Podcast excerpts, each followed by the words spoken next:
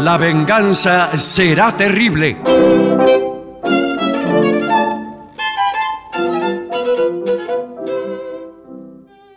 Amigas y amigos, muy buenas noches. Así comienza La venganza será terrible.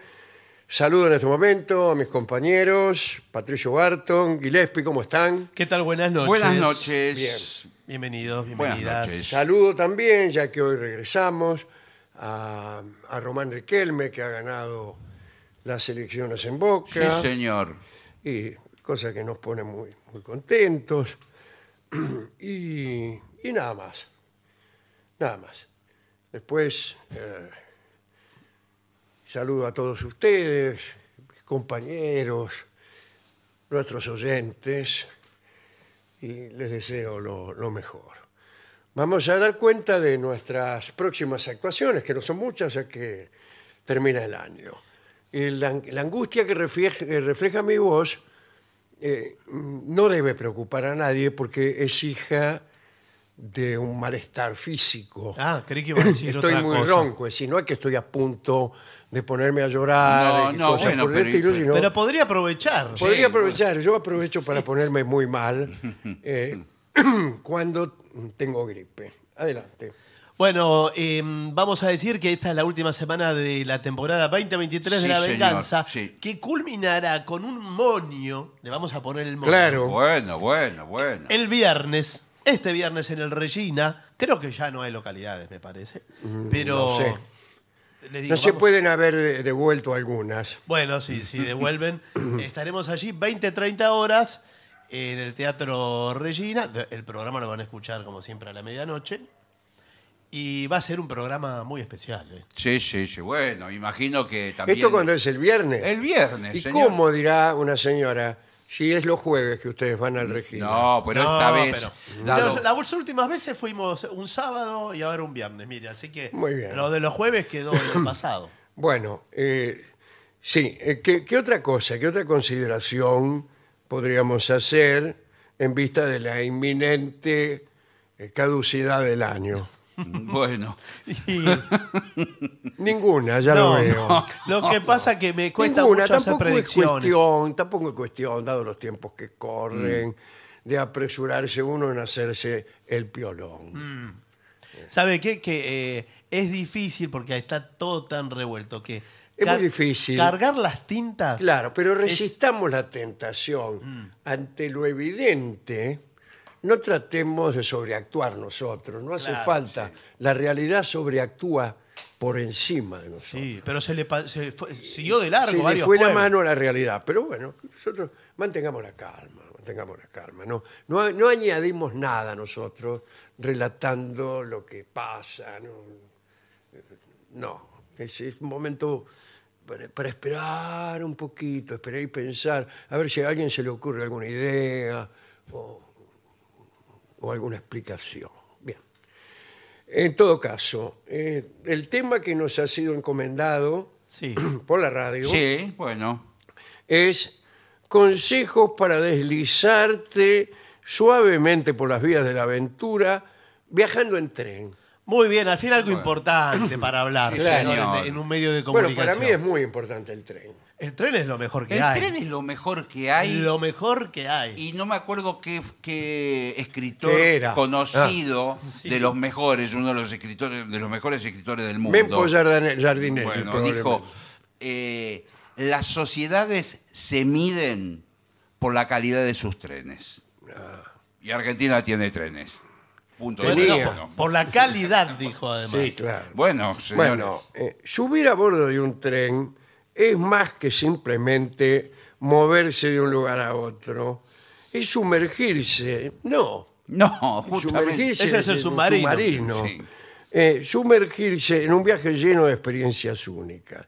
Qué bien que se escribe. Debe ser el mismo escritor este, Sí. que dice El- usted. la frase era de uno de los mejores del mundo. Claro, el traqueteo constante, las vistas cambiantes, eh, el guarda, agrego yo. Sí. No, el guarda no es y un no sé, atractivo. pero estaba haciendo una lista. No es un atractivo. y el las guarda. oportunidades de explorar, yo nunca vi, bueno, está bien, hacen que los viajes en tren sean una aventura especial, señora. Sí. Bueno, después de todo este inútil palabrerío, vamos a ver qué es lo que debe hacer uno eh, en, en un tren. Sí, Bueno, porque hay ciertas normas, r- reglas, leyes. Pero estamos hablando de un, tren de un tren de larga distancia, lo que vamos a hablar. eh, no, posiblemente sí. no un tren urbano. Bueno. Eh, un tren de larga distancia. Claro. Eh, a mí me gusta mucho mirar por la ventanilla. Pues, ¿Qué le A parece? mí también. Eh, una contrariedad que siente el viajero que embarca por primera vez en el tren bala. Hablemos del tren bala para comenzar. Bueno, bueno, es está que va bien. demasiado rápido y no se puede mirar bien por la ventanilla. De- Pero usted no mira lo de cerca, pero si mira Hay lo que lejos- mirarlo de lejos. Hay que Exacto. mirar Pero lo de cerca, por ejemplo, ¿por qué estación pasás? No, Ah, pasa bueno. la- Se ve. No, pasa las. Pero no va a pasar a, a 300 kilómetros por hora por la estación. Hay- Sí, pasa, y pasa 200. Sí, sí. Ah, por una que no pare. Que Por no una que no pare, para, por una claro, que no para, claro, claro. claro. Pero, por ejemplo, un castillo en el medio Claro. de una montaña, usted lo ve Lo perfecto. puede, lo puede ver. Eh, sí. mirá que el castillo, mirá. bueno, eh, acá dice, sin embargo, eh, el tren bala es para distancias largas, digo yo. Y sí, no, no va a ser por sí. una Imagínense estación. Un tren bala que hace el servicio local eh, Retiro José Cepaz. A cada rato frena, porque Y hay a cada rato estaciones. tiene que frenar y no resulta eh, tan ventajoso. No, No. es verdad. De Montegrande a Luis Guillón hay 10 de- 10 cuadras. De, de una Claro. estación a la otra. ¿Cómo hace para si va No. a- y espera levantar los 300 kilómetros por hora, se pasa? Sí. Sí. O sea, poner un, un, un tren bala ahí no está bien. No. No está bien. En, en Japón empezaron con los trenes bala. Sí, es más, creo que no se dice más tren bala, ¿no? Ya lo sé. Me parece que no. Dice tren de alta velocidad. De Sí, señor. Tienen unas eh, iniciales, cada, cada país tiene sus iniciales. Sí. Fenómeno. Pero empezaron los japoneses. sí. Empezaron los japoneses. Mm. Recuerdo que en aquel tiempo también los trenes urbanos de Japón iban muy llenos, ahora calculo que también. Y había unos empleados del ferrocarril que te reempujaban. Eh, cuando vos Sí. entrabas al vagón, a veces no podías meterte, porque entonces tipos de afuera, empleados, eran. te reempujaban hasta que pudieran cerrar la puerta y el tren se iba, ¿no? Pero Qué, laburo, qué lindo laburo, ¿no? Sí, Ese, pero escúcheme. laburar de empujador. De- Viajamos sí. como ganado en este tren. Claro, bueno, sí, bueno. pero, pero es bala. Bueno, pero. Y ¿cómo en no sé? Japón es- es- eso es muy cool. En cambio aquí no. No. En la India van peor, que van Sí. todo arriba del techo. Ahora, ahí no son trenes bala. No. Son trenes más bien lentos. Imagínese, Sí. si usted se sube arriba del techo de un tren bala a 300 por hora. Oh, la primera No, curva. la sí. primera curva no queda uno. Bueno, en la India, que también tiene muchos ferrocarriles, me imagino que por los ingleses también, como aquí, ¿no? Hay una tradición ferroviaria. En la India, claro, hay una tradición ferroviaria que tiene una estética inglesa porque Sí, sí. lo hicieron ellos, claro, claro. Sí, como muchas cosas en la India que Sí, quedaron sí, sí, sí. inglesas. Y bueno, acá hay una tradición así, de, Sí. de ese estilo, eh, incluso en la construcción de puentes, viaductos, hay este, todo eso, ladrillos a la vista, Sí, clase señor. de, de construcción inglesa, ¿no? Bueno, bueno. Y, y también, eh, bueno, pero es cierto que en Japón, en las curvas, eh, bueno, cantidad ¿Qué? de personas No, pero. que son despedidas del no, tren señor, ¿cómo se van y a...? caen en las casas de la vecindad, que ya por otra parte mantienen una actitud beligerante respecto al ferrocarril, porque eh, fruto de numerosas inconvenientes. Es más barata, las propiedades son más baratas. Son más baratas porque te caen tipos Claro, todo el tiempo. sí, sí. Eh, ahora acá dice que hay que recorrer el tren. A mí me gusta ir a- al coche comedor, por ejemplo. Sí, Ah, señor. Qué, qué lindo Qué es. lindo era cuando había coches comedor aquí. Sí. Y, y qué linda experiencia. Yo Usted cuando- sabe que me parece que el tren que va a Mar del Plata, que sale con determinada frecuencia. Tiene un bar. Sí, todos salen con determinada Bueno, frecuencia. sí, pero todos quiero los decir, trenes del claro, mundo. Quiero decir, no es uno al día en temporada, en enero, febrero. A veces sí. A veces sí, pero puede Esa ser. es una frecuencia. Tienen un bar en un momento. Usted se Ahora viaja mucha gente eh, en ese tren. Mi hijo se va a ir de, a Mar del Plata en tren con unos amigos. ¿Y usted lo va a Con dejar? unos amigotes. ¿Usted lo va a dejar? No. ¿Cómo no lo voy Me a decir? parece un Sí, no, irresponsable. pero tenga cuidado, tenga cuidado porque hay muchas barras, Pero- barritas, claro, porque Pero no, encima van a- barritas de gandules Bueno, que pero- van al tren y molestan a la gente, cortan con sus navajas No, el pero tapizado de los Sí. vagones. Aparte va en pandilla el hijo de Barton, va con otros. Bueno, en Claro. pandilla, no con los a amigos. provocar. va. Con los señor, amigos. Y, y viajan sin boleto. Sí. No, si ya viajan sin sacó. boleto y van huyendo del guarda, desplazándose y escondiéndose en, en- en- en los baños. En un día se agotaron todos los pasajes para toda la temporada. ¿En serio? Sí. ¿Él pudo sacarlo? Sí, porque se pusieron no sé qué hora Bueno, muy bien. eh, con internet a, a sacar las Mo- Habla muy bien de él. Sí, sí. Acá dice explora el tren. A mí en general me gusta la persona que tanto en el tren como en el ómnibus o en el avión se queda sentado donde le tocó. Sí, más Bueno, Se queda ¿Qué sentado y espera que termine el viaje y después se baja. Eh, yo recuerdo un viaje también, Mar del Plata, Buenos Aires, muy de noche o muy temprano, no me acuerdo, yo estaba completamente dormido. Y eh, tenía un asiento que estaba al lado de la puerta. Uh, Oh, no. esa es la Cada, peor. cada rato pasaba gente que ¡blum! le daba un poco. Además hace mucho ruido. Blum, que hace mucho Sí, ruido. sí, sí. Y no, po- no pude dormir en todo el viaje, que era mi intención. Y yo veía que había gente que pasaba más o menos cada tres minutos, pasaba. La ¿A misma dónde? persona. La misma persona, ¿a dónde iban? A Mar de Plata. Sí. No, pero van, caminan. Va, se camina, ponen- va para adelante, para atrás. Y aquí dice, haz esto, explora cada vagón del tren, podrías descubrir una cafetería. Claro, sí, claro. Y Un bueno, coche la comedor. cafetería está siempre en el mismo lugar, no es que la vas a descubrir. Eh, o un lugar tranquilo para leer. No es, es el tren, Sí. no la biblioteca del maestro. Bueno, pero hay trenes que hasta tienen dormitorios, los más sofisticados. Sí, por a mí me gusta supuesto. mucho. Bueno. Eso me gusta mucho. Haz amigos de tren. No voy a hacer amigos en el tren. Su Bueno. hijo, por ejemplo. Sí, porque le juegan a las cartas. Usted por sabe ejemplo. que hay uno de los mejores argumentos de Alfred Hitchcock que se llama Extraños en un tren. Sí, claro que sí. Se encuentran dos personas. Que tienen motivos para deshacerse de otras. Sí. Y es el crimen perfecto. Nunca se vieron en la vida, quizás nunca se vuelvan a ver y intercambian sus asesinatos. Así es. Es genial. Claro, y no había Es- manera de descubrirlo Claro. porque no estaban relacionados con ninguno de los dos entornos. Es uno de, los argumentos más Muy interesante. interesantes. Sí, sí. Eh, después, ¿Sabe que creo, perdón, una idea para los ferroviarios, para Sí, la gente que sí. diseña trenes? Nos está faltando en, en los trenes estos de larga distancia un coche eh, descubierto, ah, pero te Sin volás. techo. sin techo. O sea, a la velocidad que van, eh, no sé. No, no van, eh, bueno, pero estamos hablando de tren bala o no. No, el bala no, digo para El acá. común. Para ir acá, usted se va a Mar del Plata, por ejemplo, un coche descubierto. Te despeinás todo, yo no iría. Sí, bueno, pero usted se queda en el otro. Una terraza para tomar unas cañas. Con una terraza. Enhorabuena.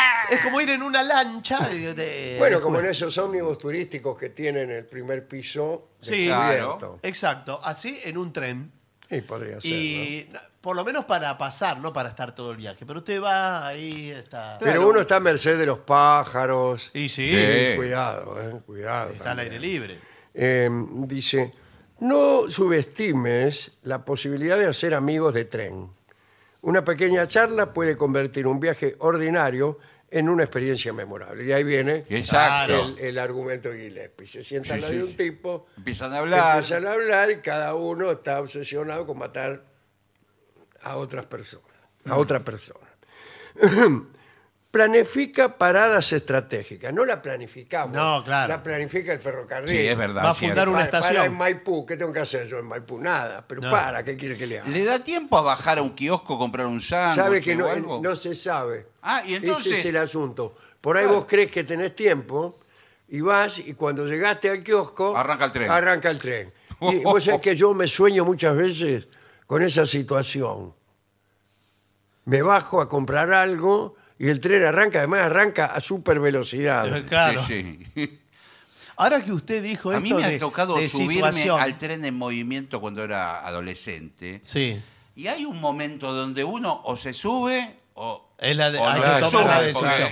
eh, ya Y va no podés tomando, dudar, claro. Claro, va tomando velocidad, es ahora o nunca. Ahora, con eso de subirse y me vienen imágenes, escenas clásicas de trenes en películas. Está la escena repetida de la pareja que se Que despide Sí, en la ventanilla o en la puerta. por la ventanilla y después aparece. Aparece por adentro. Por Sí, el- Yo, lo he para- vivido eso alguna vez, o en ómnibus, y no arranca más. En, la Claro. en la realidad está todo mal editado. En el tren, en, en la película, todo sucede Bien. Armoniosamente. armoniosamente. sí, sí. Pero en la realidad vos empezás a saludar Sí. y el ómnibus se queda ahí como 10 minutos Sí, y la mina está adentro ahí sentada y te mira. Sí, ya uno no sabe qué Ya hacer. uno no sabe qué hacer. Lo mejor que, que puede uno hacer es irse. Claro, Claro. no, no, y además por ahí le dice, bueno, andá, andá. no Claro, de adentro te dice, andá. O, Andá que me pones nerviosa. Claro, pero quizás es una separación importante. la Claro, pareja. y el, el novio celoso, la mina va a Mar del Plata. Sí. El novio celoso está viendo a ver quién se le sienta al lado a la mina. Sí, claro. Y, y incluso le hacen gestos. Claro. como la ves a esta. Sí, pero escúcheme, ya perdió el control. el- Claro. El, colectivo Y el- arrancó. Y el, tipo se hace el gil, Sí. hace que acomoda la valija y se frota las manos. Claro, ya, ya Ahora, está. también como en chiste le puede decir, eh, ¿quién te tocó? ¿No? Eh, sí. eh, puede ser, claro. Claro. Le tocó. Sí, sí, sí. Bueno, dice, mm, voy a continuar, eh, permiso. Crea tu propio espacio confortable. ¿Cómo? O sea, el, el asiento tiene que estar ya. Sí, pero usted ya se está. puede llevar, eh, por ejemplo, una eh, cuello, una almohada de cuello. Ah, ah. Sí, claro. Lleva tus cosas favoritas, dice acá, una almohada, una Sí, manta, La manta Sí. también. una bolsa de agua caliente. Sí, no siga. Eh, bueno, tus cosas favoritas pueden convertir tu asiento en un refugio. Bueno, Ahora, eh, los asientos son numerados ahora. sí, son numerados. Algunos tienen mesa en los. Claro. en los- Lo peor es cuando te tocan extraños que te están mirando. Claro, cuando son Sí. dos y dos Cuando enfrentados. están enfrentados. Ahí, Sí, eh, y lo peor es cuando eh, no me gusta avanzar de, de espalda hacia atrás. ¿Vio que eh, bueno, hay gente que no, no puede hacer. cuando le Claro. toca eso, no... Que no quiere ir para atrás. Sí, no quiere Eh, parar. a mí no me gusta retroceder en ningún caso, le dice usted al guarda. Y bueno, pero le tocó ese asiento y le tocó. Sí, sí, sí, es verdad. Nosotros Antiguamente- hemos viajado algunas veces Sí. con extraños ahí en Sí, señor. mesa, sí, sí.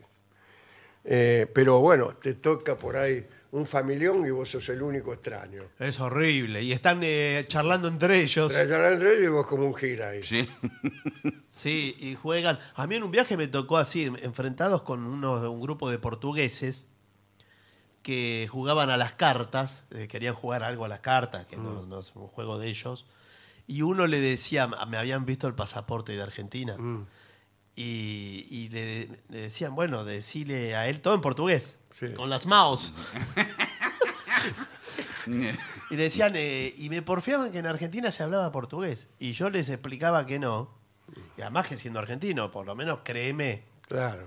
Y, pero pensaban que estabas mintiendo. Sí, pensaban. Y estaban absolutamente convencidos que se hablaba portugués. ¿Y terminó jugando las cartas con ellos? No, porque no entendía además lo que Pero jugaban. usted, usted es muy, muy Sí, antipático. No, es pero- el peor. Pero si no, el juego no entendía cómo era el juego. Cómo, no sé Yo he qué contado juego. aquí algunas veces una situación parecida, pero que no fue en un tren, sino en una pizzería. Y yo entré y la pizzería estaba llena, y en una mesa veo a mi amigo, el Petizo Peña, que era un compañero de la facultad, Sí. que estaba con un señor en una mesa.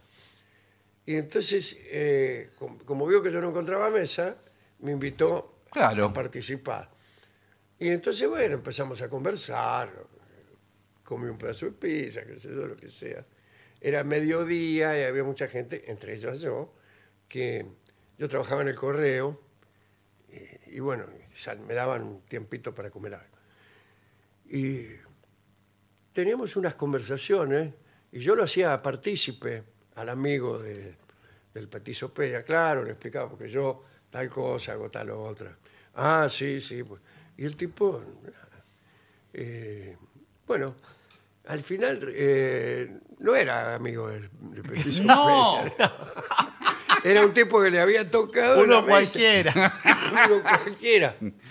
Y yo haciéndole confidencia. Bien, Por favor, señor. Acá dice, hay un tren que me interesaría eh, viajar, pero también me interesaría, en el que me interesaría viajar, y acerca del cual quiero consultar eh, sus opiniones. Es un tren que va a través del África Sí. y pasa por reservas en las cuales hay animales Qué bien, qué lindo que viaje. galopan y saltan alrededor del tren. Creo Sí. que es carísimo ese tren. Y debe ser. Ahora, tren ¿se, acercan la- los animales a donde Y está el sí, tren? sí. Porque por ahí se lo venden así y no pasa ningún animal. Usted no ve nada. eh. Depende. Yo he visto algunos momentos en que se acercan, pero muchos no se deben poder acercar.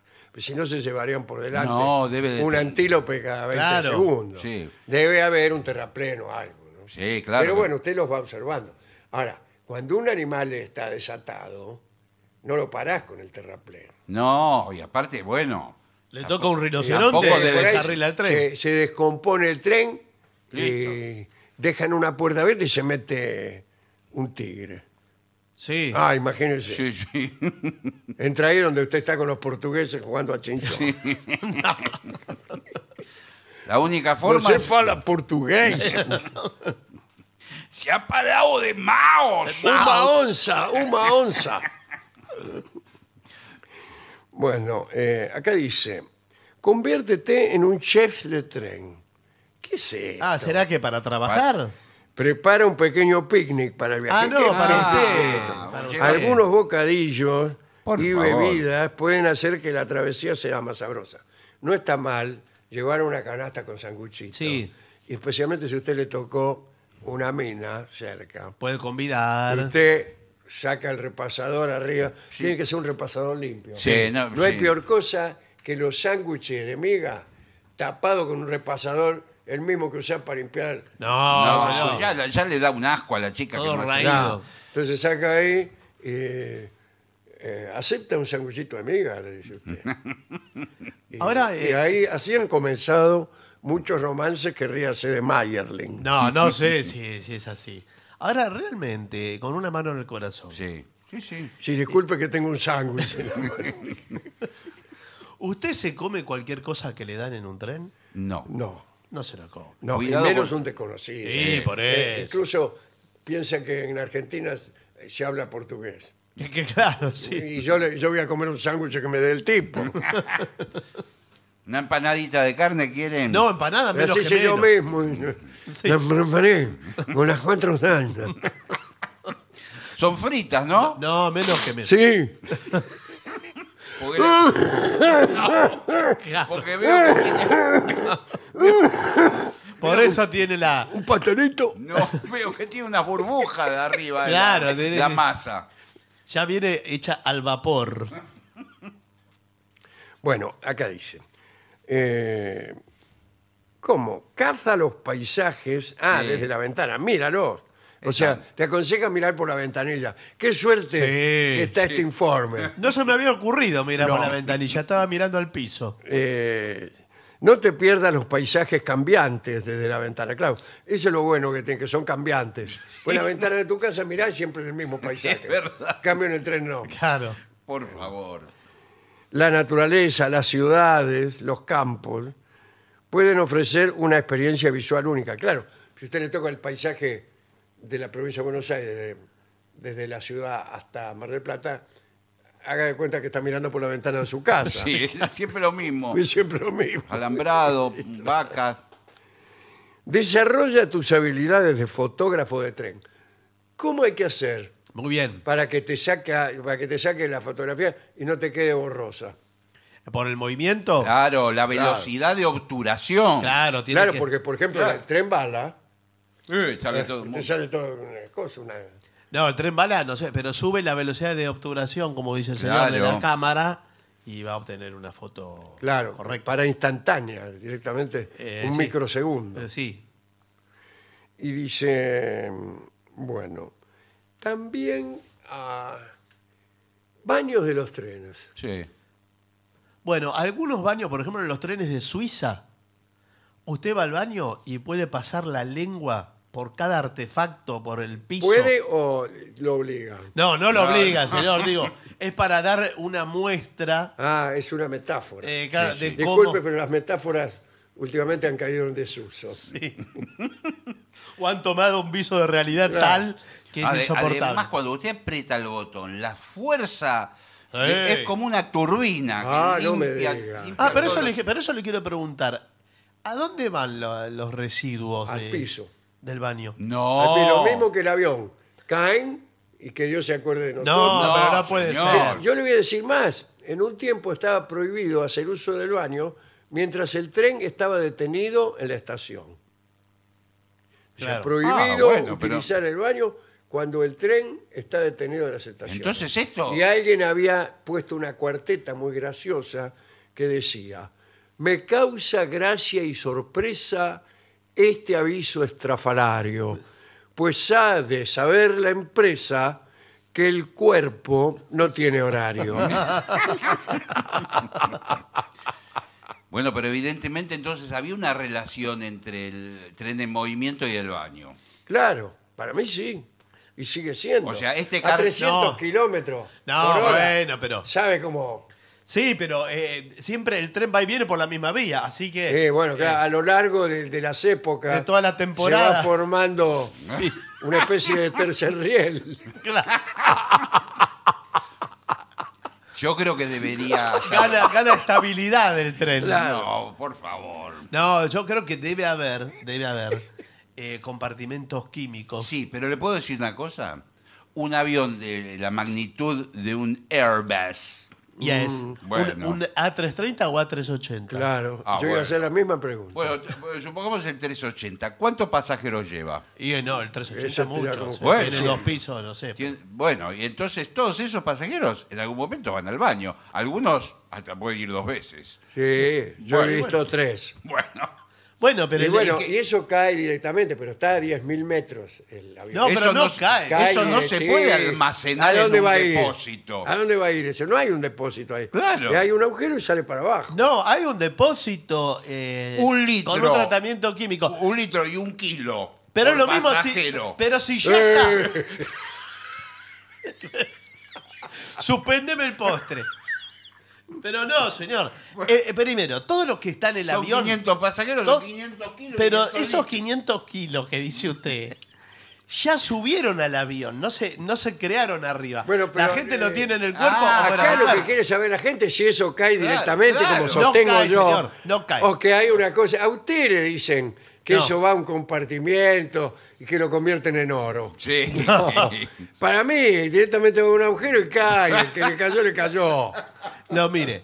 eh, A se, suerte y verdad. No, me se lo digo porque. eh, Ojo que, atención, que por ahí no caen las grandes ciudades. Claro, Por ahí eso no pasan los aviones. Cruzan el Por océano. eh, claro.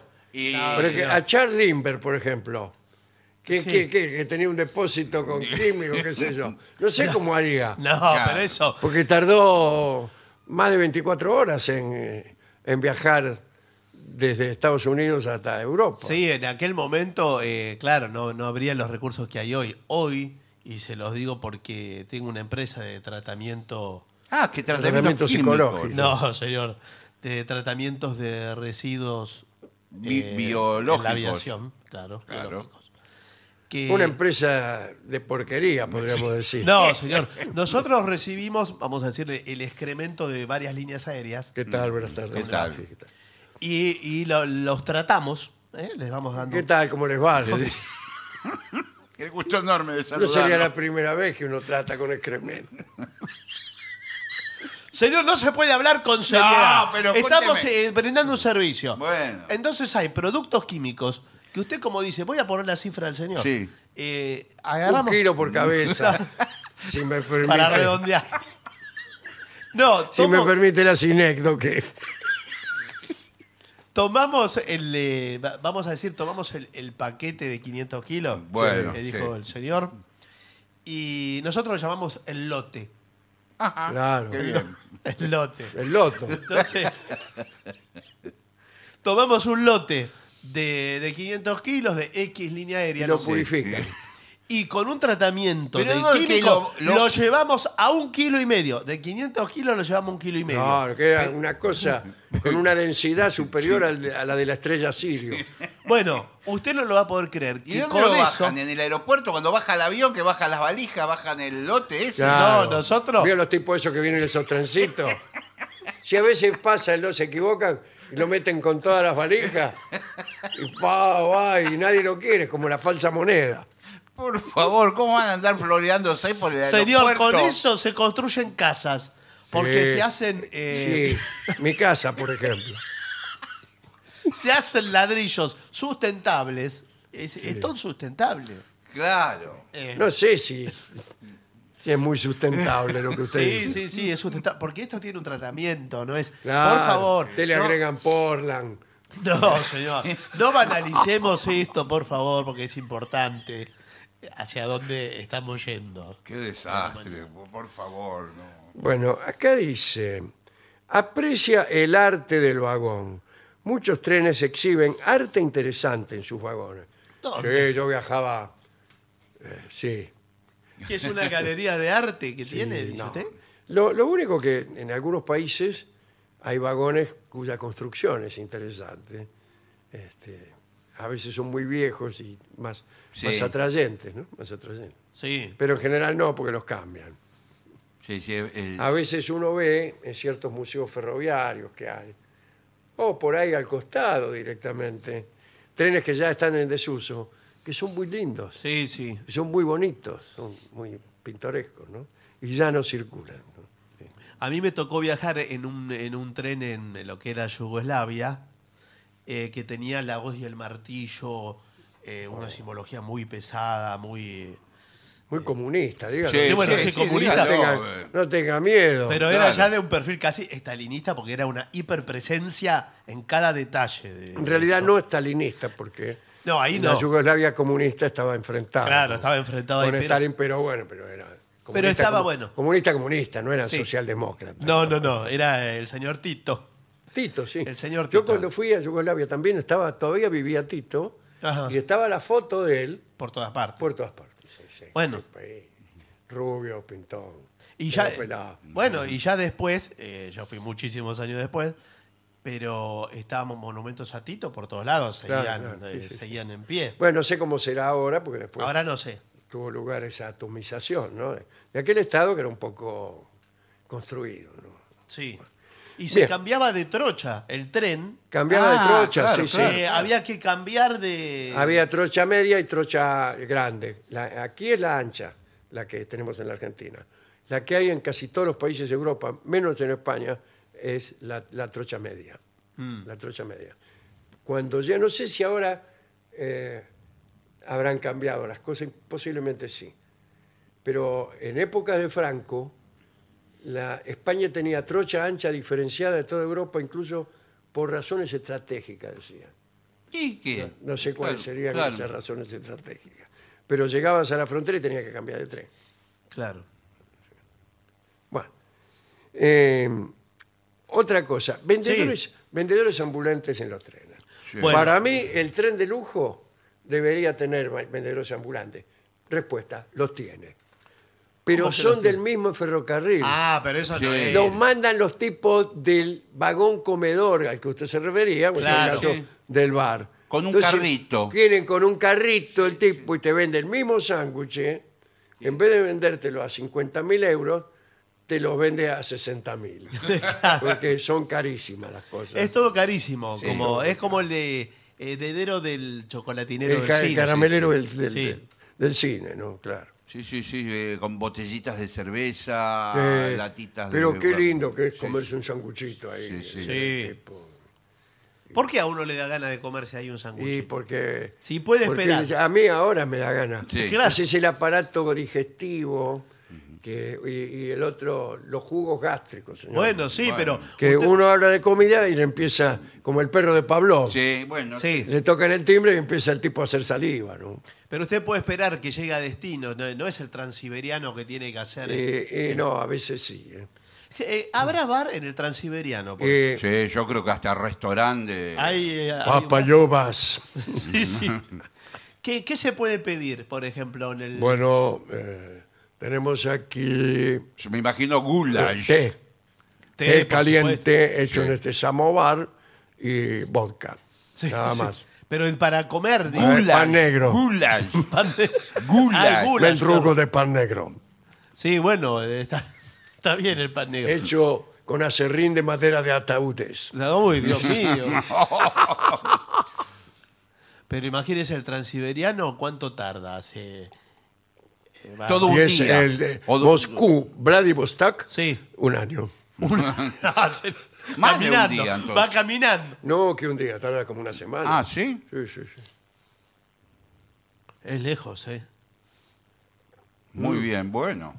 Frío. Y frío. ¿Qué pasa si uno tiene frío en el tren?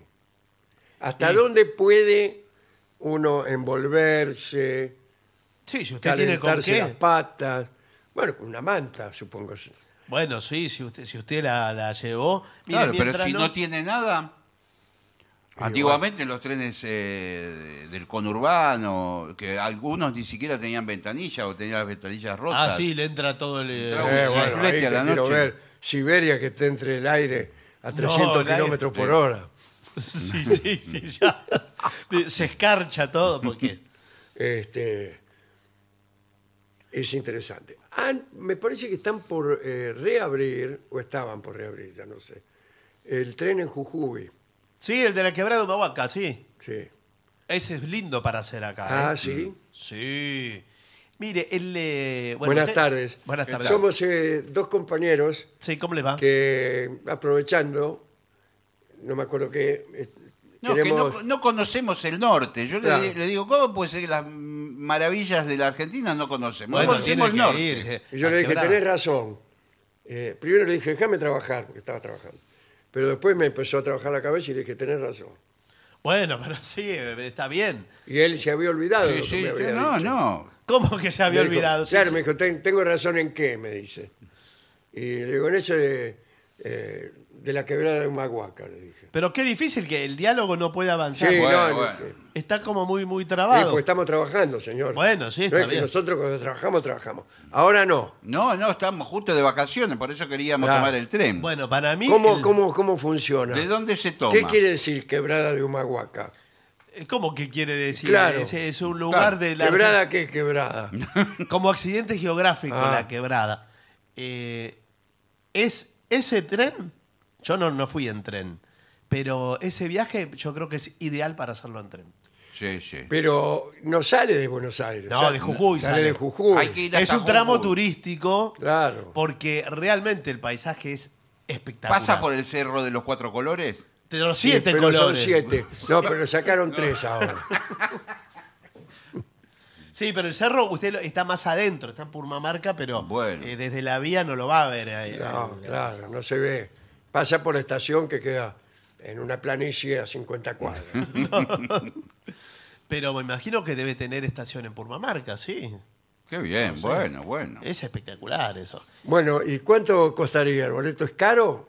El, el boleto, bueno, estamos ahora trabajando una Claro, porque ahora imagínese. Y ahora no sabría decir el precio. ¿Cómo? Eh, usted suba y después... Pero lo queremos comprar ahora. Eh, ¿Ustedes son argentinos? Sí, claro. Sí, señor. Ah, bueno, bueno. No estamos diciendo que queremos conocer la belleza de nuestro país. Bueno, está bien. Eh, no le puedo decir un precio, lo vamos charlando.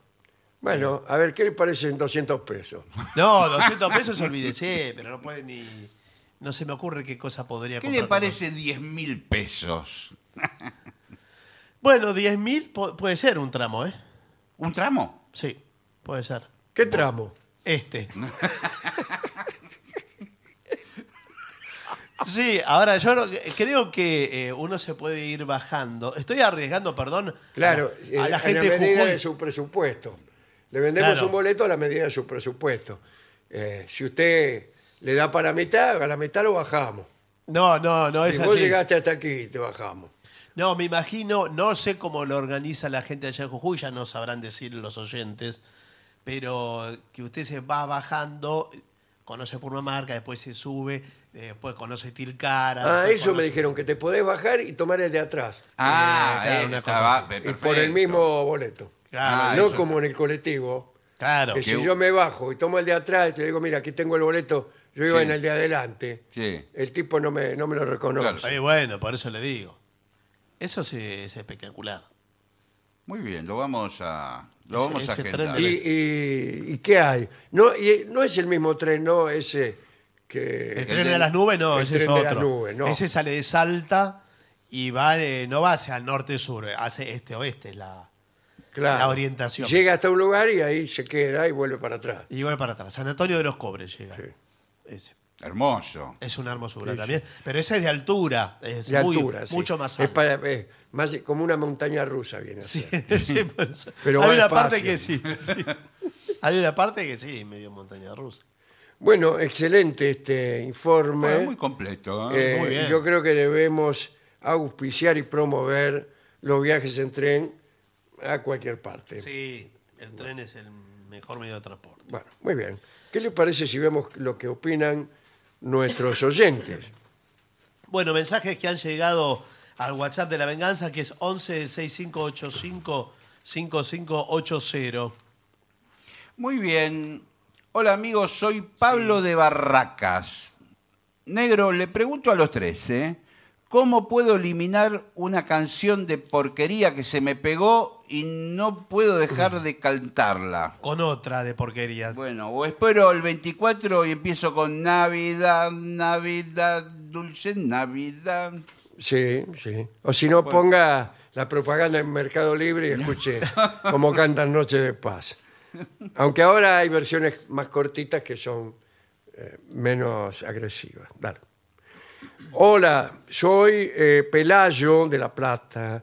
Creo que nunca más voy a poder superar la imagen de los romanos de Gillespie con polleras escocesas. Bueno, Por favor, podría hacer un cachito de aquello tan lindo que decía, Belgrano te amaba, Jazmín tucumano, la daga de rosas, tu pecho buscó. Lloraron de angustia tus bellas pupilas en las noches rojas del restaurador. Eso es la canción de Amalia. Eh, ve que no puedo cantar, ¿no? no, no, está. Dice, abusando de su paciencia, cuéntenos algo del, del- del contexto de la letra. El contexto está sacado de una novela que es Amalia, una novela de José Mármol. Ajá. José Mármol era un escritor enemigo de Rosas y que eh, hasta eh, la novela es antirrosista. Y hay un personaje que en realidad no existió nunca, eh, que se llama Eduardo Belgrano y supuestamente era sobrino de Manuel Belgrano, que es un personaje ficticio, que se enamora de Amalia, que era una chica tucumana, y era unitario. Y finalmente eh, lo mata la mazorca en la novela. ¿no? Este, y la letra no forma parte de la novela, sino que fue escrita mucho después por Héctor Pedro Blomberg, que era un, un- un poeta eh, que tenía dos temas centrales en su, en su poemario, que era los viajes y la época de Rosas. Y Ignacio Corsini cantó todas esas canciones.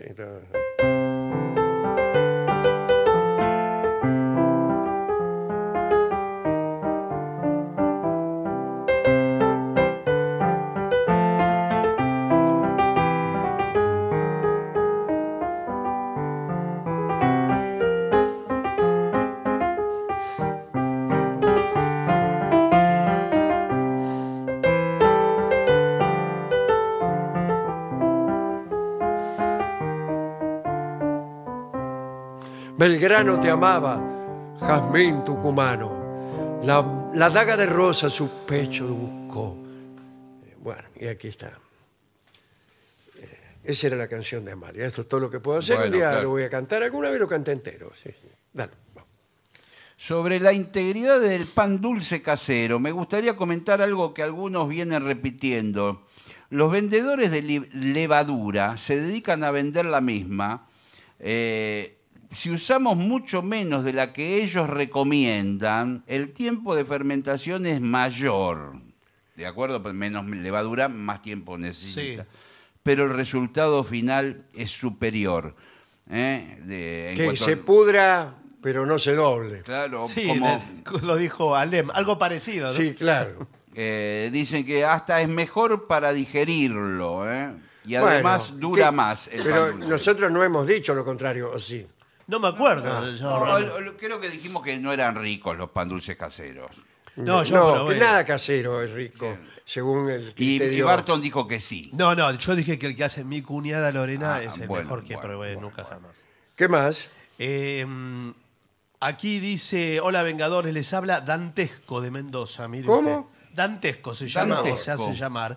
Los escucho cada noche, me encantan las historias que cuenta Dolina y sus cómicos consejos para la vida cotidiana. Aún no supero el día en que hablaron de las infecciones de oído y a Barton...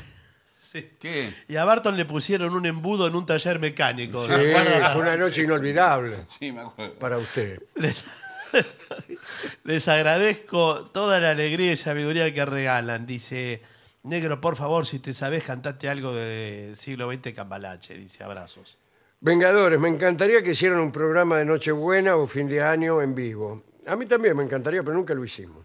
Para este año mi plan es quedarme piola en casa, así que sería un placer escucharlo. Haciendo todo eso que hacen los tipos. Que Yo Claro. creo que ahora ya no hay más de esos programas. No. No, que, que se quedaba sí, Claro. programas especiales. ¿no? Sí, sí. Bueno, esto es eh, Sofía de la provincia de Mendoza, la que dice. ¿Qué más? Aquí Martín desde Durazno, eh, en Uruguay. ¿Podría Dolina dedicar unos segundos al club Liverpool, eh, que acaba de coronarse campeón uruguayo?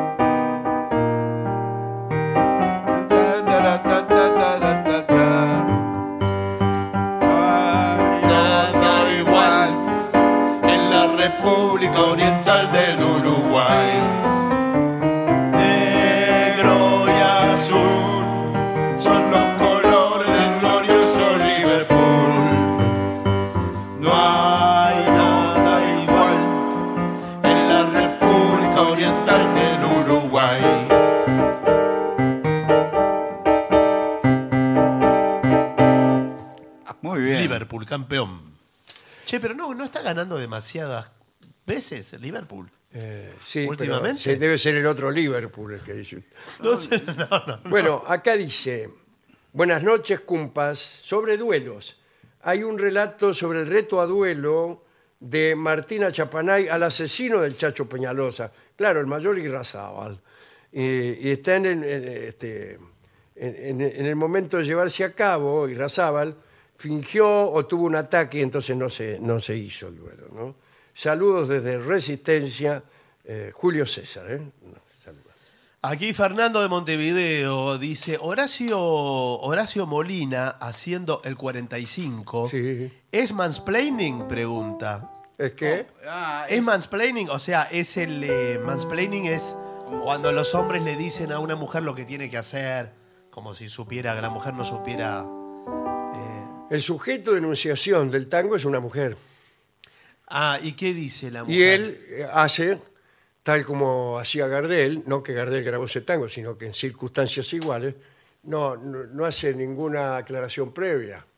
Ah, Y lo canta como si fuera una mujer. ¿no? Ah, Claro. ah, perfecto. ¿Te acordás que qué tiempos de secas? O tenían 15 años como vos y yo. Vos y yo, las dos chicas. claro. Eran dos chicas, ¿sí?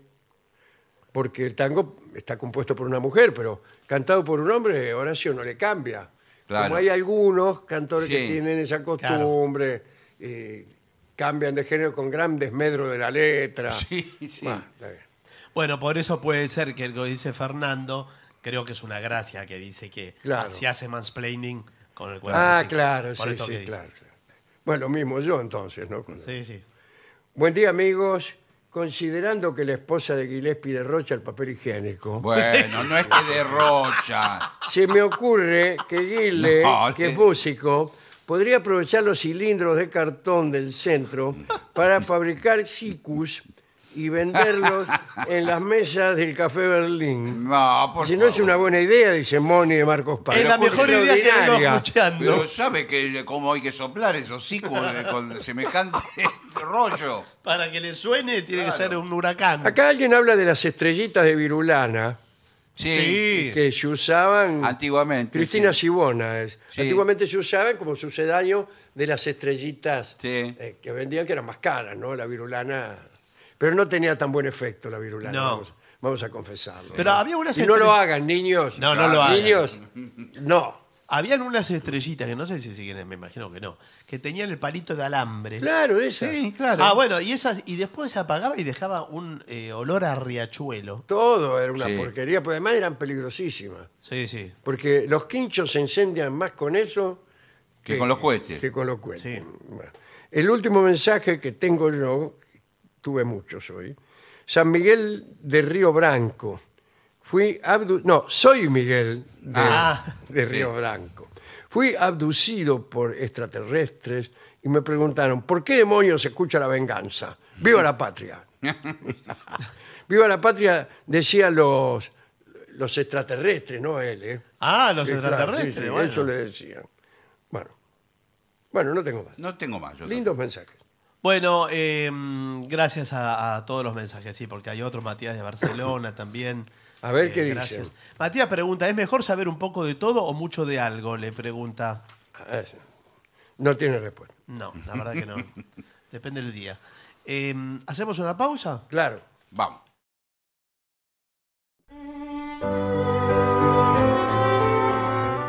Continuamos, La Venganza será terrible. Los invitamos a ver nuestro sitio web, lavenganzaseraterrible.com, y allí podrán eh, suscribirse de forma gratuita, por supuesto, a Spotify, nuestro canal de Spotify, nuestro canal de YouTube, y escuchar todos los programas allí. Muy bien. Y además van a encontrar muchas otras cosas también. ¿eh? Lavenganzaseraterrible.com.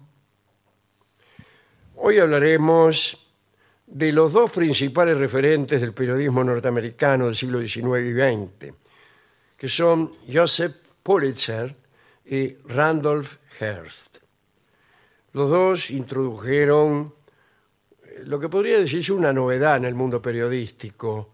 Es, vamos, eh, ahí está eh, la creación de monopolios mediáticos, la aparición de magnates de la prensa, tal como es hoy. Fueron ellos dos los que empezaron a hacer que el mundo periodístico fuera como es hoy. Pulitzer nació en Hungría en 1847, provenía de una familia judía. A los 17 años se mudó a los Estados Unidos eh, porque fue reclutado, qué raro, para pelear en la guerra civil de Estados Unidos. Eh, después de la guerra se consiguió distintos empleos de los que rápidamente se rajaba. Un día viajó a San Luis, Missouri, y allí comenzó su carrera. Le dieron trabajo como reportero para un diario en alemán. Bueno, y allí se destacó por su prosa. Eh, en 1872 Pulitzer compró dos diarios moribundos de San Luis, a los que sacó adelante. Y a los pocos años, en 1883, el tipo ya se había vuelto millonario. Vamos, vamos a, Sí, a resumir. a, a resumir. Y dijo, ya que ando tan bien, me voy a comprar un diario más. Y se compró el New York World, que estaba en dificultades financieras. Y lo convirtió en el periódico de mayor circulación a nivel mundial, dijo Mario Mactas. Pulitzer pensó en la sociedad dividida entre personas a las que les gusta contar historias y personas a las que les gusta escuchar historias. Tomó el drama de la vida urbana y motivó a sus reporteros a que escribieran en imitación de Charles Dickens. Y bueno, se trataba de captar momentos dramáticos, pero basándose en los hechos. Una noticia de una mujer ahogada en el río se podía convertir en, en The World en la historia de una mujer abandonada que ya no podía sostener a los niños y que desesperada se había arrojado a las aguas del río Hudson. Y esta manera de contar las noticias hacía que eh, los lectores aumentaran.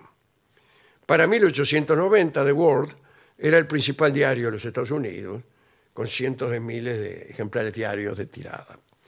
Pulitzer decidió convertirse en la voz de los desfavorecidos en la convulsa ciudad de New York.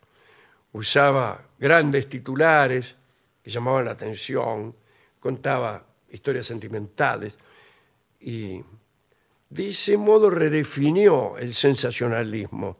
Hizo cosas como regalar bloques de hielo en el verano, conseguir que el acceso al puente de Brooklyn fuera gratuito.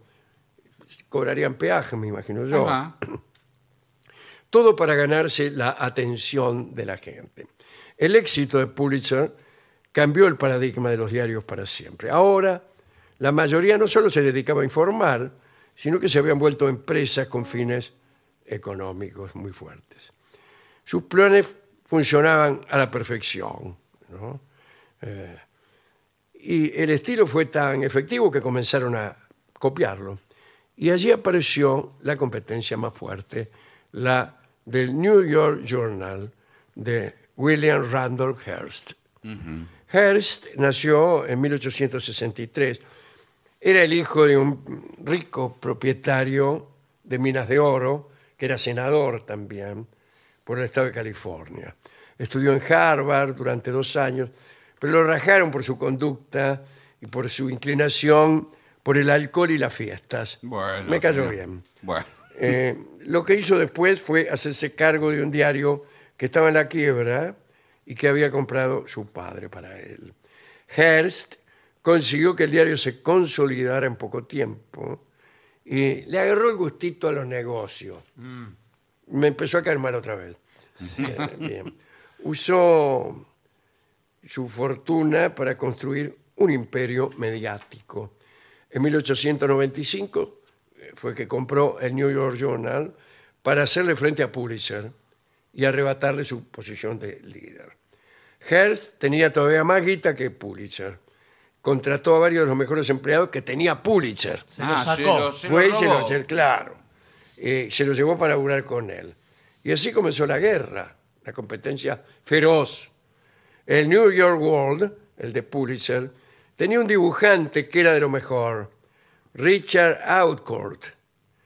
Outcourt dibujaba unas tiras cómicas muy populares llamadas The Yellow Kid, el pibe amarillo. ¿no? Y de allí nació el término amarillismo, con el que se conoce eh, a las prácticas que estos empresarios utilizaron, empleando la mentira y la tergiversación de los hechos. Aquí haré un paréntesis para contar un suceso en el que Hearst intervino, donde eh, claramente se demuestra el poder que tenía. Resulta que es larga la historia, pero linda. A ver. Levantamiento cubano de 1895. Los cubanos este, luchan por su independencia de España. Y un colaborador de, de los rebeldes, llamado Agustín Cosio, fue detenido. Lo condenaron a 10 años de prisión, lo mandaron a la isla de Pinos, hoy conocida como Isla de la Juventud.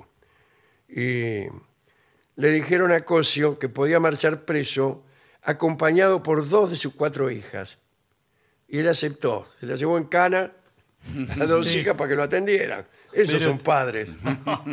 y fueron con él Carmen y Evangelina. Ahora bien, al año siguiente, 1896, Evangelina, que tenía 17 años, junto a un grupo de rebeldes, encabezó un levantamiento contra la fuerza militar española. Y como era Evangelina muy bella, y resulta que un coronel le había echado el ojo.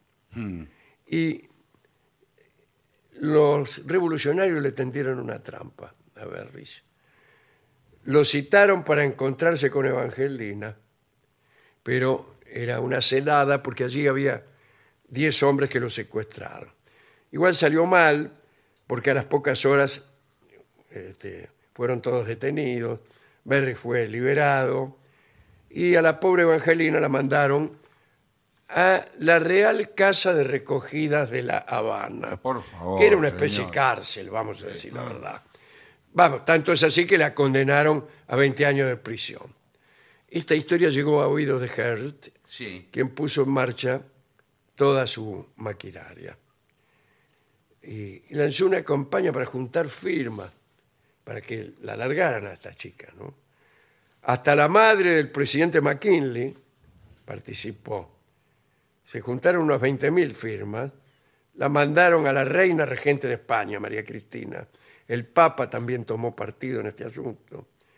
Eh, bueno, a todo esto Hearst venía facturando con las entregas diarias de noticias sobre esta chica en aprietos, pero nadie le daba bolilla. Entonces resolvió liberarla él mismo.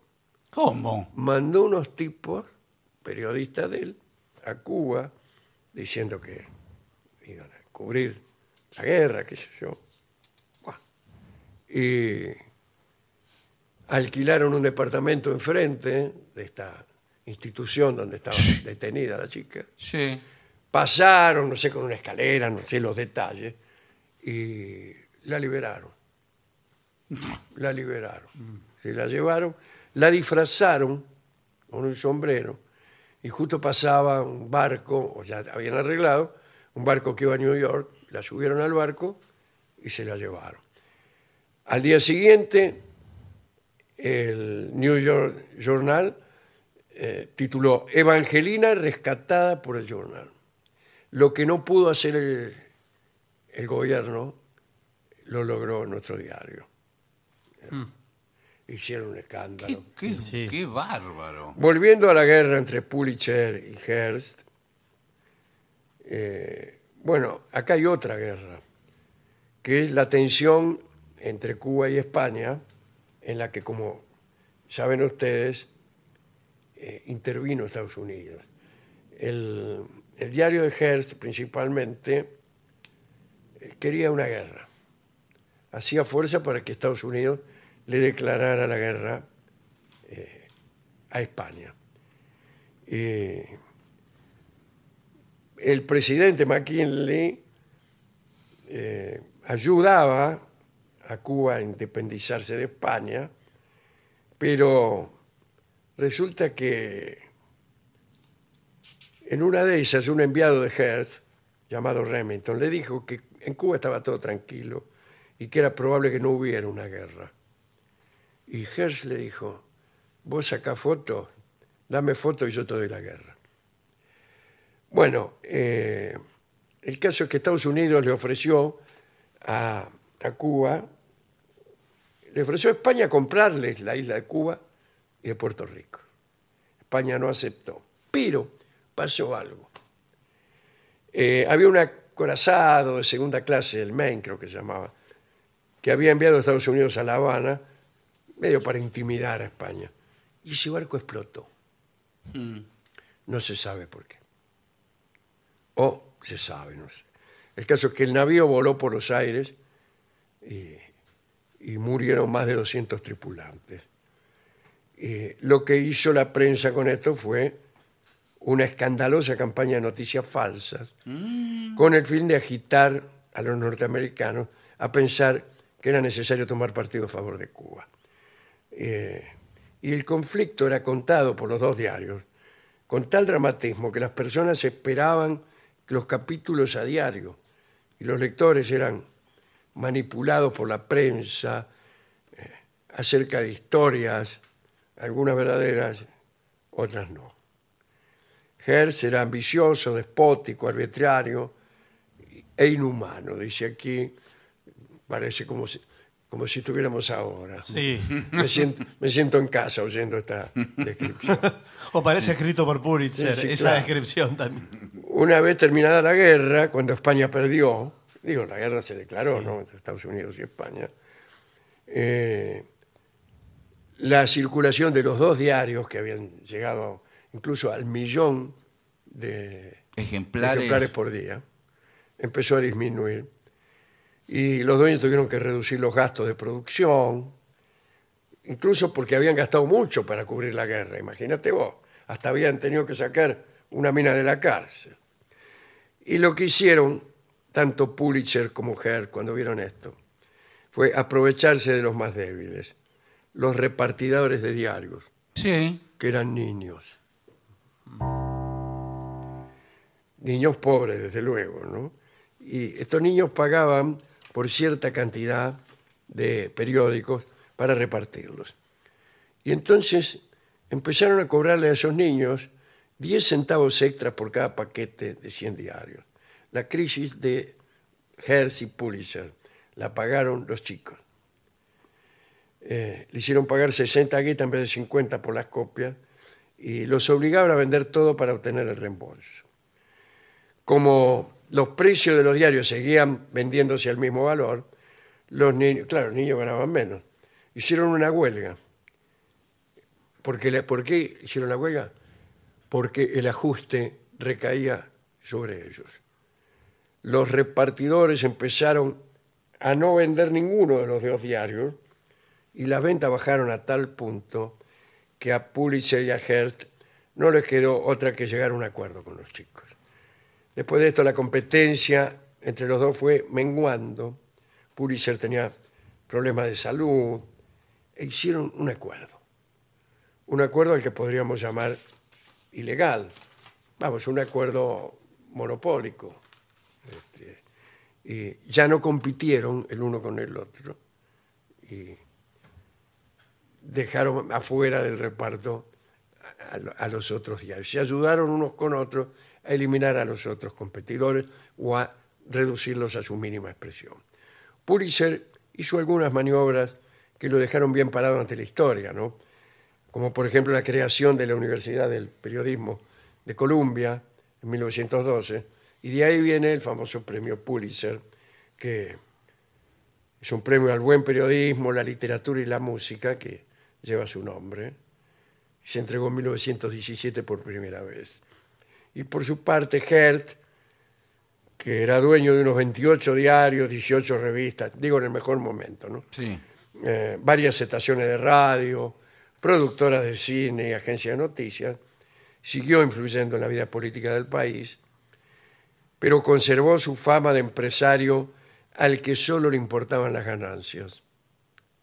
No hizo movimientos como los de Pulitzer para limpiar su imagen. El protagonista de la película Citizen Kane, el ciudadano, Sí. de Orson Welles. Está inspirado en William Randolph Hearst. El legado de Pulitzer y de Hearst es, es realmente el actual alcance del periodismo y sus matices. El sensacionalismo, las historias dramáticas, los recursos usados en esta batalla mediática permanecen hoy en día como características de los medios masivos de comunicación. ¿eh? Y el grupo mediático Hertz sigue siendo uno de los más influyentes de los Estados Unidos. Linda historia. Muy buena. Muy buena historia. Muy impresionante. Sí. Hay un tango que no se refiere a niños que venden diarios, sino a un niño, a un niño, que era Lustrabotas. Y es un tango que tiene todos los ingredientes para que a mí no me guste. Mm. Y sin embargo, la, ve- la versión que ha hecho Alberto Castillo de este tango Mm. me produce una enorme, enorme emoción. Vamos a escuchar entonces Se ilustra, Señor, que es la historia de un chico que mantiene a su pobre familia lustrando zapatos. Dedicado a todos los chicos que se ven obligados a trabajar.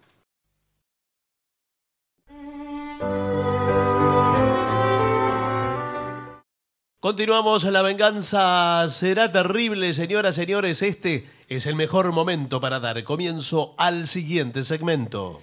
Eh, sí. Se trata, discúlpeme, ¿no? Sí, de sí, un, sí, tema, no, por supuesto. un tema delicado, que es cómo mejorar la relación con tu suegra, con Sí. su suegra. Sí. O su suegro también, ¿no? Porque Claro. ella también Eh, puede. Sin embargo, acá eh, Pone el énfasis ponen en la énfasis suegra. en la suegra, que por otra parte es una institución humorística. Sí, sí. Pero ya no, vio que está. o Es una de las instituciones. Suegras, loros y cornisas, Claro, digamos, sí. los, los- los temas humorísticos clásicos. Vamos a ver. Lo que pasa es que, atención, porque hay que ver eh, quién es el protagonista, porque es distinta la relación del yerno varón Bueno, no se enoje. con la suegra mujer que el de la nuera mujer Claro. con la suegra mujer. Sí, también. Bueno, Bueno, cuidado. por ahora empecemos con la suegra y el yerno. Bien. Después vamos a... Bueno, bueno, Por ahí, bueno. en el medio del informe, nos encontramos con que no es así. Y no me venga con esas cosas, eh, con esas modisterías del tipo que la trata de che a la suegra y son medio... Sí, no, no. Bueno, a mí me ha pasado muchas veces, imagínense, Sí. yo muchas veces he sido mayor que mis suegras. por favor. Bueno, eh, primero, lidiar con tensiones en la relación con tu suegra puede requerir enfoques específicos. Aquí hay 15 ítems y soluciones que pueden eh, ayudarte. No sé cuáles serán los problemas. Vamos a ver. Bueno, Primer problema, un regalo. ¿A ¿Quién le va a regalar? Pero ¿cuál es el problema ¿Cuál es entonces? el- ni- ninguno. No, Por eso eh, partimos- Bueno, el problema es que le tienen que hacer un regalo. Ah. Es Navidad, vamos a comer a lo de la suegra. Uy, eso eso es muy ya es un difícil. problema. Eso es muy y tener que llevarle un Sí, ¿y regalo qué a la le vieja. lleva? Por- Bueno, que se lo compre tu mujer. Sí, es muy difícil. ¿qué regalarle le algo puede a- regalar una suegra? Dice, elige un regalo que refleje sus intereses. Sí, pues sabe que puede ser un libro. No, pero No, es muy comprometido. señora, bueno. Una ¿Por qué? suegra, por Usted- definición, por Pero- estereotipo, no lee. Bueno, No, sí, debe leer. Pero de todas maneras, es, es muy, usted la tiene que conocer mucho para regalar un libro. bueno, pero Es dificilísimo una regalar novela, un bueno, un la libro. tiene que conocer mucho, de la suegra. Hace 25 años que está casado. Ah, bueno, ah, si está hace 25 años. Ah.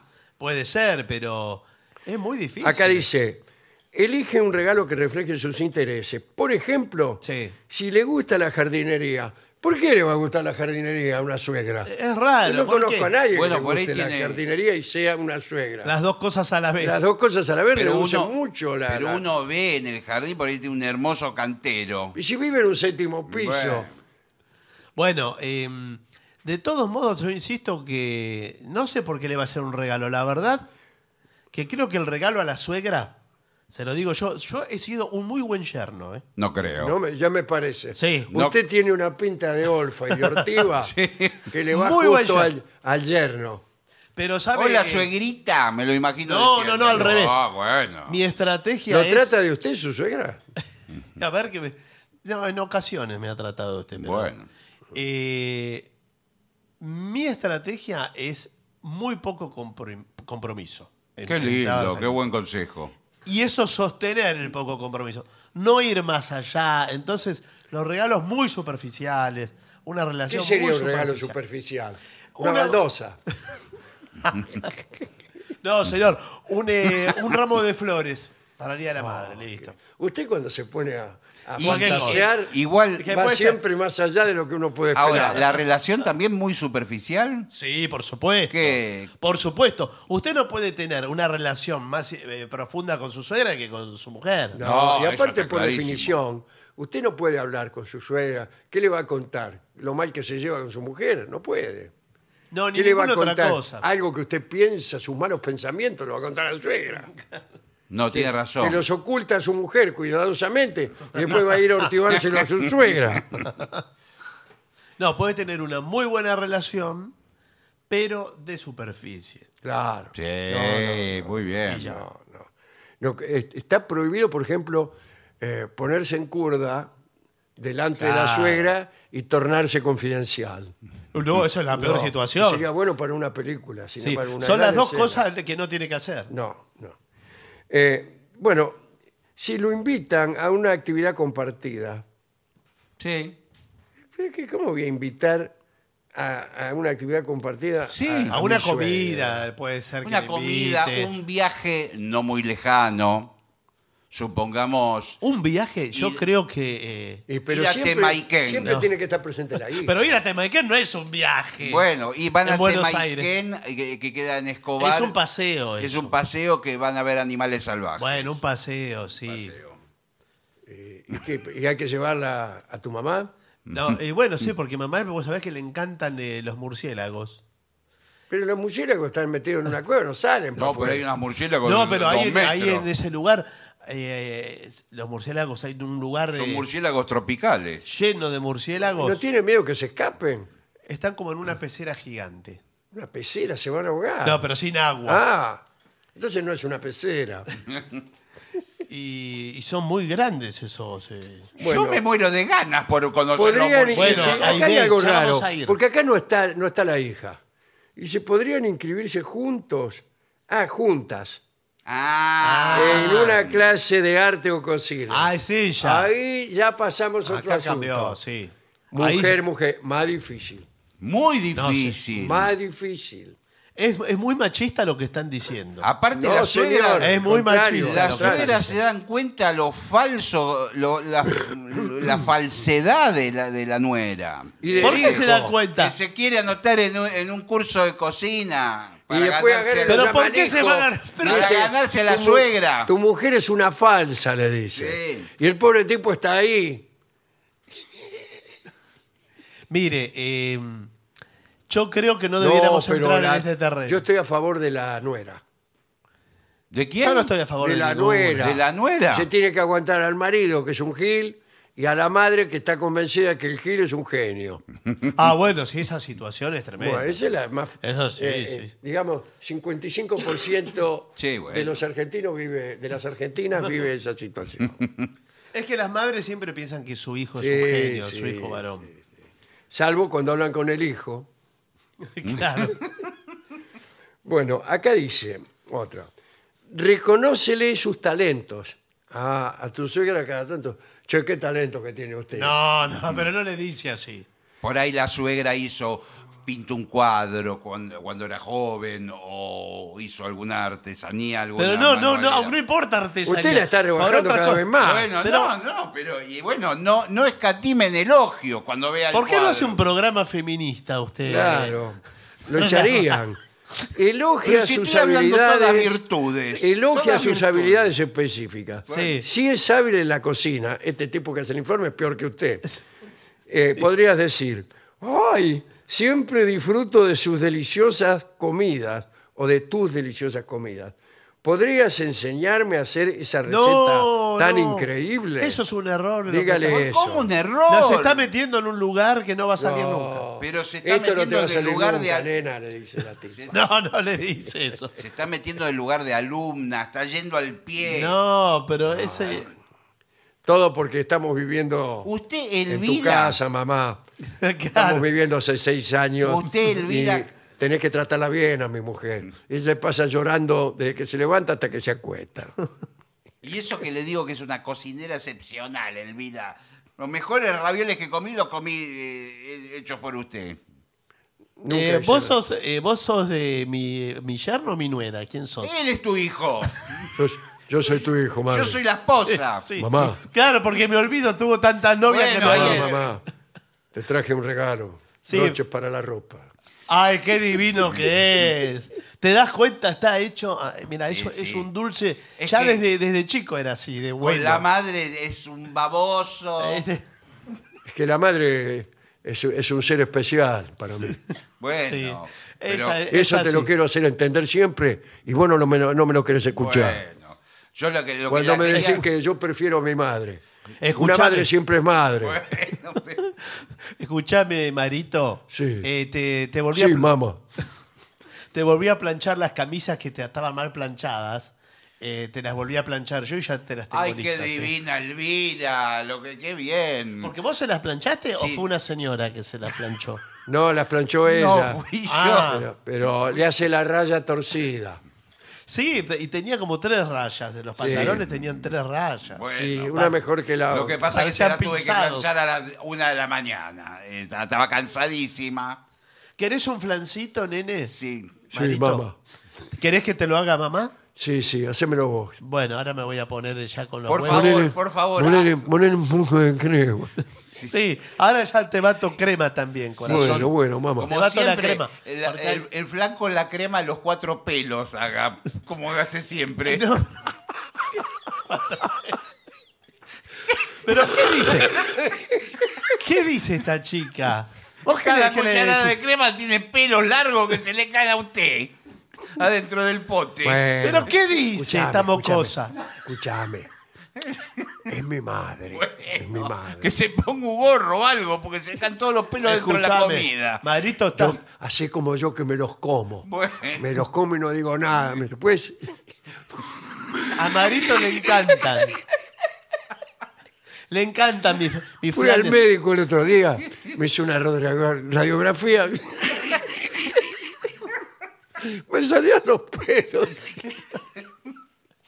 Eran las vellosidades digestivas. Escúchame, eh, yo lo veo, lo veo flaco. ne- Tiene que comer mejor, eh. No, Tiene sí, que comer mejor. Está flaco, Marito. pero si Sí, no porque está ella, trabajando ella me mucho. hace todas comidas de esa. Es vegana.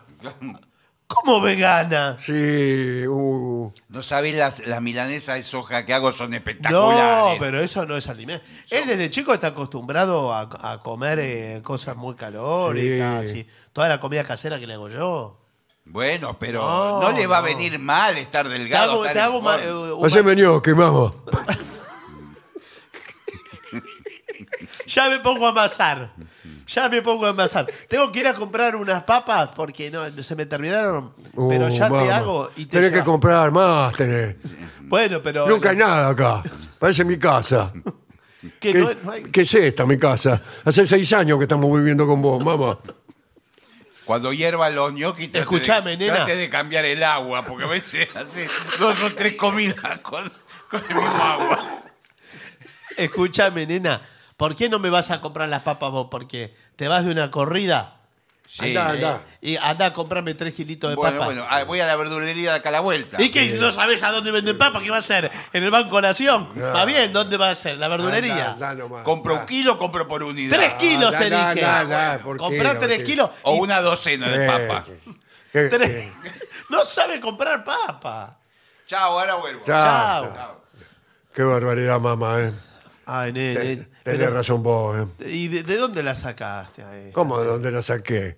¿De dónde la sacaste, Marito? Es mi mujer, mamá. Sí, pero escúchame, vos podés tener una... no- ¿Sabes las novias que podrías tener vos? Sí, mamá. Vos- Sí, con lo lindo que sos, con lo bueno que sos, el buen corazón que tenés. Mamá, vos, vos porque sos mi madre. No, salí. Bueno. ¿Querés un matecito? Eh, no, un flan quiero, mamá. bueno, extraordinario informe. Eh, Muy bien. Sí, muy aleccionador. Sí, muy, claro, eh, muy lleno de grandes ejemplos. Hagamos una pausa, por favor. Bueno. Y para finalizar, dos palabras bastan. Gracias. oficinanerd.com. Pasión por el podcast.